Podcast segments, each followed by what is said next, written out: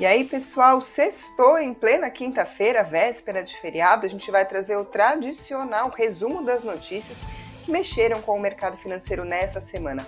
E de novo, para surpresa de ninguém, teve aí comentários de membros do governo, ministro da Fazenda, presidente, sobre o atual patamar da taxa Selic, mas nessa semana chegou até até elogios. A gente vai falar então em que pé está essa relação entre governo e Banco Central, além de outros destaques. Teve declaração sobre política de preços da Petrobras, receios sobre recessão nos Estados Unidos, tudo isso mexendo com o mercado. Então vão deixando aqui os seus comentários nesse vídeo, lembrando que o Boletim Best News está testando um novo formato, agora gravado em vez de ao vivo, logo depois que fecha o mercado. Deixem aqui os comentários, porque a gente quer saber o que, que vocês estão achando, o que, que vocês preferem. Vamos começar então falando sobre a relação entre o Banco Central e o governo. A gente está acompanhando, desde que começou o governo Lula, uma série de críticas ao atual patamar da taxa, da taxa Selic, está em 13,75% ao ano. O governo cri critica, dizendo que isso impede o crescimento da economia. O Banco Central, por sua vez, de defende que tem critérios técnicos, que o combate à inflação é a prioridade, enfim, tudo aquilo que a gente já sabe. O que, que aconteceu nessa semana? O ministro da Fazenda, Fernando Haddad, falou que ele mantém um diálogo em curso com o Banco Central em meio ao que ele chamou de cenário desafiador. Ele disse o seguinte: olha só, é a primeira vez que o ministro da Fazenda se depara com uma situação nova em que ele tem que construir uma relação de confiança e de parceria para concorrer, uh, desculpa, uh, para concorrer para os mesmos objetivos, fecha aspas. Ele disse isso num evento realizado pelo Bradesco BBI, e aí o que, que ele está falando aí? É de fato uma situação nova, porque a autonomia do Banco Central foi aprovada no governo Bolsonaro, ela determina, entre outros fatores, aí, que o mandato do presidente do Banco Central não coincida com o presidente da República, o que significa que no governo anterior foi indicado o presidente do Banco Central e o governo atual tem que lidar aí uh, com o restante do mandato do presidente do BC, ou seja, tem que conviver o ministro da Fazenda, o governo Lula, enfim, tem que conviver com o diretor do Banco Central que foi anunciado pelo governo Bolsonaro. Vai acontecer a mesma coisa com o próximo presidente. Ah, e aí, de acordo com Haddad, voltando aqui às declarações, estão sendo criadas as condições para que essa harmonia se estabeleça de uma vez por todas e que o mercado de capitais volte às boas, aí utilizando as palavras do próprio ministro. Aí no dia seguinte, quarta-feira, o Roberto Campos Neto falou que o, o Banco Central está tentando suavizar o ciclo de juros o máximo possível, de forma que o impacto na economia seja o mínimo. Ele disse o seguinte, abre aspas, o desafio nosso é comunicar o que estamos fazendo e estamos em um ciclo independente do ciclo político, por isso tivemos autonomia, fecha aspas. Ele falou num evento uh, para empresários da Esfera Brasil, e ele mencionou o novo arcabouço fiscal que foi anunciado pelo ministro Fernando Haddad na semana passada, mas só que ele disse que ainda tem pontos de alerta. Ele falou o seguinte: abre aspas, a gente vê com bons olhos, reconhece o esforço, incorpora isso, mas a gente precisa dizer que não existe uma relação mecânica, não é um arcabouço que tem relação com a mecânica de juros. Fecha aspas. Por que, que ele está falando isso? O ministro Haddad anunciou aí as novas regras fiscais que devem substituir o teto de gastos, se isso for, claro, aprovado pelo Congresso, e aí na esperança de que essa sinalização positiva para o cenário fiscal respingasse nas decisões do Banco Central, porque toda vez que o Copom divulga a taxa Selic, ele coloca lá que a questão fiscal está entre as atenções, se as contas do governo não estão equilibradas, a gente sabe, isso puxa os juros para cima, então o Haddad esperava que o BC olhasse né, para esse anúncio que foi feito e a sinalização do Roberto Campos Neto é que de fato isso está sendo feito. E aí também ontem o Roberto Campos Neto disse o seguinte, desculpe, ele disse que tentativas de politizar o processo de decisão do Copom deixam os diretores do Banco Central bem preocupados. Essa fala foi em outro evento do Bradesco BBI e ele falou que o processo de decisão do Copom é totalmente técnico. Olha só a fala que ele deu. Abre aspas, a tentativa de politizar um processo que é totalmente técnico, isso é uma coisa que deixa os funcionários da casa e os diretores, de uma forma geral, bem preocupados. Ele também disse: tem milhares de pessoas, diretores da casa, que sabem que passam a noite rodando modelos, fazendo toda a parte de estimativa, de projeção não tem nada na decisão que é política, é sempre técnica. Mas, como eu comentei, fecha aspas, ele falou claramente que é preciso reconhecer o esforço do ministro Fernando Haddad na apresentação desse novo arcabouço fiscal. Só para a gente relembrar do que, que a gente está falando. Na semana passada, o Haddad divulgou a nova regra que o governo está propondo, que é a seguinte: substituir o teto de gastos que limita o crescimento das contas públicas à inflação do ano anterior por uma nova regra que limita uh, de acordo com o que está acontecendo com as receitas. Se as receitas crescem num tanto, o crescimento das despesas deve acompanhar aí, uh, seguir um critério baseado nisso. Ou seja, não depende da inflação, depende de quanto dinheiro entrou na conta do governo para determinar quanto que vai sair. Essa, em linhas bem gerais, é a regra. Tem um vídeo explicando exatamente ponto a ponto do que foi anunciado pela Haddad aqui no canal Invest News. Vou deixar aqui para vocês assistirem depois. Mas voltando, o que, que a gente está falando? Então, Roberto, Roberto Campos Neto. Ah, ele disse que é preciso reconhecer o esforço da Haddad para reduzir os riscos fiscais do país com a apresentação desse novo arcabouço. E sobre isso ele disse o seguinte, abre aspas, eu acho que o que foi anunciado até agora elimina o risco de cauda para aqueles que achavam que a dívida poderia ter uma trajetória mais explosiva. E ele também disse: tem uma certa ansiedade ainda em relação à parte das receitas. A gente precisa observar como vai tramitar no Congresso.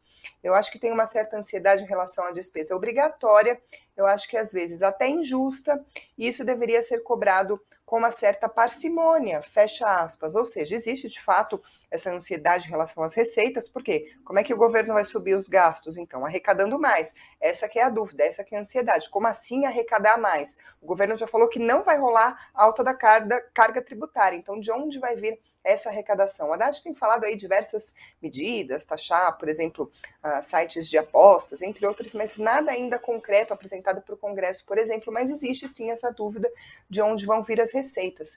Mas quando o Roberto Campos Neto fala sobre a cobrança que se faz sobre a despesa obrigatória, ele menciona, vou repetir aqui, às vezes uh, até injusta, acho que isso deveria ser cobrado com certa parcimônia, fecha aspas, ou seja, novamente, até uma sinalização positiva, se a gente entender assim, para o ministro Fernando Haddad. Aí o Haddad, hoje, quinta-feira, ele disse que a queda da taxa de juros vai ser consequência do novo arcabouço fiscal e da reforma tributária que o governo quer aprovar no Congresso Nacional. Ah, ele disse o seguinte, abre aspas, pega o nosso cronograma desse ano, arcabouço fiscal, que é esse ajuste das contas, reforma tributária para serem mais justos os tributos no Brasil, e queda dos juros, que é uma consequência lógica dessas medidas. Ele falou tudo isso numa entrevista à Band News TV. O ministro falou que está tendo uma convergência entre as políticas fiscal e monetária. Lembrando que política monetária, quem cuida é o BC, o Ministério da Fazenda não tem nada a ver com isso. Mas o Haddad sinalizando uma convergência, ou seja, uma mensagem de que o governo está trabalhando aí a parte fiscal para tentar se ajustar, claro, aos anseios do Banco Central, pelo menos é o que a gente tem visto nos comunicados, nas atas que o governo, que o Banco Central está de olho no cenário fiscal. Quer dizer o quê? Acabou aí o conflito entre o governo e o Banco Central, tá tudo bem, tudo 100% harmônico? A gente não pode dizer exatamente isso depois de todas as críticas que a gente acompanhou, mas as declarações dessa semana mostram sim que de fato houve até elogios, né, com o Roberto Campos Neto reconhecendo o esforço, utilizando essas palavras o ministro Haddad tentando sinalizar aí algo mais tranquilo, falando em convergência, em uma boa reunião. Ele disse logo no começo da semana que teve uma reunião com o Roberto Campos Neto que foi muito boa, usando as palavras dele, que falaram sobre diversos temas, enfim. Ah, mas, como eu disse, isso não significa que tudo se resolveu. Hoje, quinta-feira, o presidente Luiz Inácio Lula da Silva, ele falou que os próximos nomes que ele vai indicar para diretorias do Banco Central, eles vão ser pessoas que defendem os interesses do governo. Quem informou isso foi a comentarista de política de economia uh, da Globo News, a Júlia Duailib, ela participou de um café da manhã entre Lula e colunistas e ela escreveu no, esse relato na conta dela no Twitter. Uh, o Lula lembrou que no ano que vem ele vai indicar dois diretores para o Banco Central, que eles vão participar, claro, diretamente aí das reuniões do Copom e que dessa vez, portanto, né, ele vai indicar, não disse dessa vez, mas ele disse que vai indicar pessoas que atendam aos interesses do governo. Ah, no meio de tantas declarações, os ministros uh, o ministro da Fazenda, a gente teve o Lula também falando, o presidente do Banco Central, todo mundo deu um monte de declarações sobre política monetária. Foi uma semana bastante movimentada nesse sentido, mas não foi somente esse assunto que eles comentaram e mexeu com o mercado financeiro. Teve também uma série de declarações sobre a política de preços da Petrobras, que, claro, repercutiu bastante entre os investidores. Tudo começou ontem, quarta-feira, quando o ministro de Minas e Energia, o Alexandre Silveira, falou que o governo federal vai exigir que a Petrobras cumpra a sua função estatal e crie um colchão para amortecer preços de, combustíveis. Ele defendeu que a empresa contribua com o controle da inflação no Brasil. Tudo isso foi dito em entrevista à Globo News, na qual ele disse o seguinte, aspas, nós vamos exigir da Petrobras, como controladores da Petrobras, que ela respeite o povo brasileiro, que ela cumpra o que está na lei das estatais e na Constituição Federal, sua função estatal, que é criar um colchão de amortecimento nessas crises internacionais de preço dos combustíveis, fecha aspas. Ele também defendeu a autossuficiência na questão dos derivados, é uma questão até bastante polêmica. A gente sabe que o Brasil é autossuficiente na produção de petróleo, mas não dos derivados do petróleo, ou seja, gasolina, diesel, ou seja, a gente produz todo o petróleo que a gente precisa, mas a gente não consegue transformar ele em toda a gasolina que a gente precisa. Por isso que a gente traz de fora o combustível, isso teoricamente então deixa a gente à mercê do que acontece no mercado internacional. Mas voltando aqui, o ministro também voltou a criticar a atual política de preços da Petrobras, que segue a paridade de preço de importação, que é o PPI. Significa o quê? A Petrobras acompanha os preços lá de fora para definir o que vai fazer nas refinarias por aqui. Acompanha, por exemplo, a cotação do petróleo, a cotação do dólar, entre outros fatores. O ministro disse o seguinte, abre aspas, o tal PPI é um verdadeiro absurdo. Nós temos que ter o que eu chamo, o que eu chamo de PCI, que é o preço de competitividade interno, fecha aspas. E segundo o ministro, tem cálculos no próprio Ministério de Minas e Energia que mostram que é possível reduzir em até 25 centavos por litro o preço do diesel. Bom, depois das declarações, é claro que a gente viu a reação do mercado financeiro e a reação não foi positiva. As ações da Petrobras chegaram a cair mais de 4% naquele dia, depois reduziram as perdas, mas momentaneamente ali, logo depois das declarações, a gente viu o um movimento na bolsa de valores. E aí, Petrobras, claro, é chamada para esclarecer quando tem algum tipo de notícia como essa, e aí divulgou um comunicado para o mercado em que disse que ela reafirmou seu compromisso com a prática de preços competitivos de combustíveis e falou que não recebeu nenhuma proposta do Ministério de Minas e Energia a respeito de mudar a política de preços. O comunicado diz o seguinte, abre aspas, quaisquer propostas de alteração na política de preços recebidas do acionista controlador serão comunicadas oportunamente ao mercado e conduzidas pelos mecanismos habituais de governança interna da companhia, fecha aspas. Ou seja, o que quer dizer isso? Acionista controlador é o governo. Se o governo chegar e disser vamos mudar a política de preços, a Petrobras teria que seguir aí os trâmites habituais de governança, ou seja, a decisão precisa passar por votação, não é algo assim uh, tão imediato. E aí o Lula, hoje, quinta-feira, comentou esse assunto, Uh, e ele falou que o governo vai sim fazer política, uh, mudanças né, na, na política de preços da Petrobras com muito critério, foram as palavras que ele usou, para que de fato a empresa deixe de seguir a tal da PPI. Só que ele falou que isso não está em discussão no momento, não existe nenhuma conversa ali mais objetiva do governo para mexer nisso agora.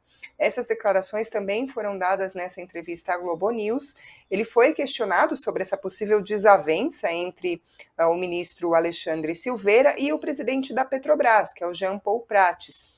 E ele falou que vai conversar com os dois, mas ele assegurou novamente que essa questão vai ser resolvida, só que o governo não está discutindo isso agora. Ele falou, abre aspas, se houve divergência entre os dois, ela deixará de existir na hora em que eu conversar com os dois, porque o governo não está discutindo isso. Ah, ele também voltou a criticar a meta de inflação, diz que se a meta está errada, muda-se a meta, também na mesma entrevista, numa declaração que repercutiu bastante no mercado. Outro assunto da semana que também movimentou não só as bolsas, como o câmbio, taxas de juros em todo o mundo, não apenas no Brasil, são temores de recessão nos Estados Unidos. Porque nessa semana foi divulgada uma série de dados sobre a economia norte-americana que levantaram esse sinal de alerta para os investidores. Vou trazer aqui alguns dos principais, começando por um dado que foi divulgado na terça-feira sobre o mercado de trabalho. Ah, os números mostraram o seguinte: que as vagas de emprego em aberto nos Estados Unidos caíram em fevereiro para o nível mais baixo em quase dois anos. As vagas diminuíram para 9,9 milhões, que é o menor patamar desde maio de 2021. Quem divulgou isso foi o Departamento do Trabalho lá dos Estados Unidos. Também na terça-feira saíram números sobre a indústria de lá, dizendo que as novas encomendas de produtos fabricados nos Estados Unidos caíram pelo segundo mês consecutivo em fevereiro. As encomendas caíram 0,7% depois de terem caído 2,1% em janeiro. Foi mais do que o esperado, economistas consultados pela Reuters estavam projetando uma queda de 0,5%. Aí ontem, quarta-feira, mais dados sobre o mercado de trabalho preocupando aí os investidores. O seguinte, os empregadores do setor privado nos Estados Unidos contrataram muito menos do que o esperado em março. Foram abertos 145 mil postos de trabalho, isso segundo o relatório de emprego nacional da ADP.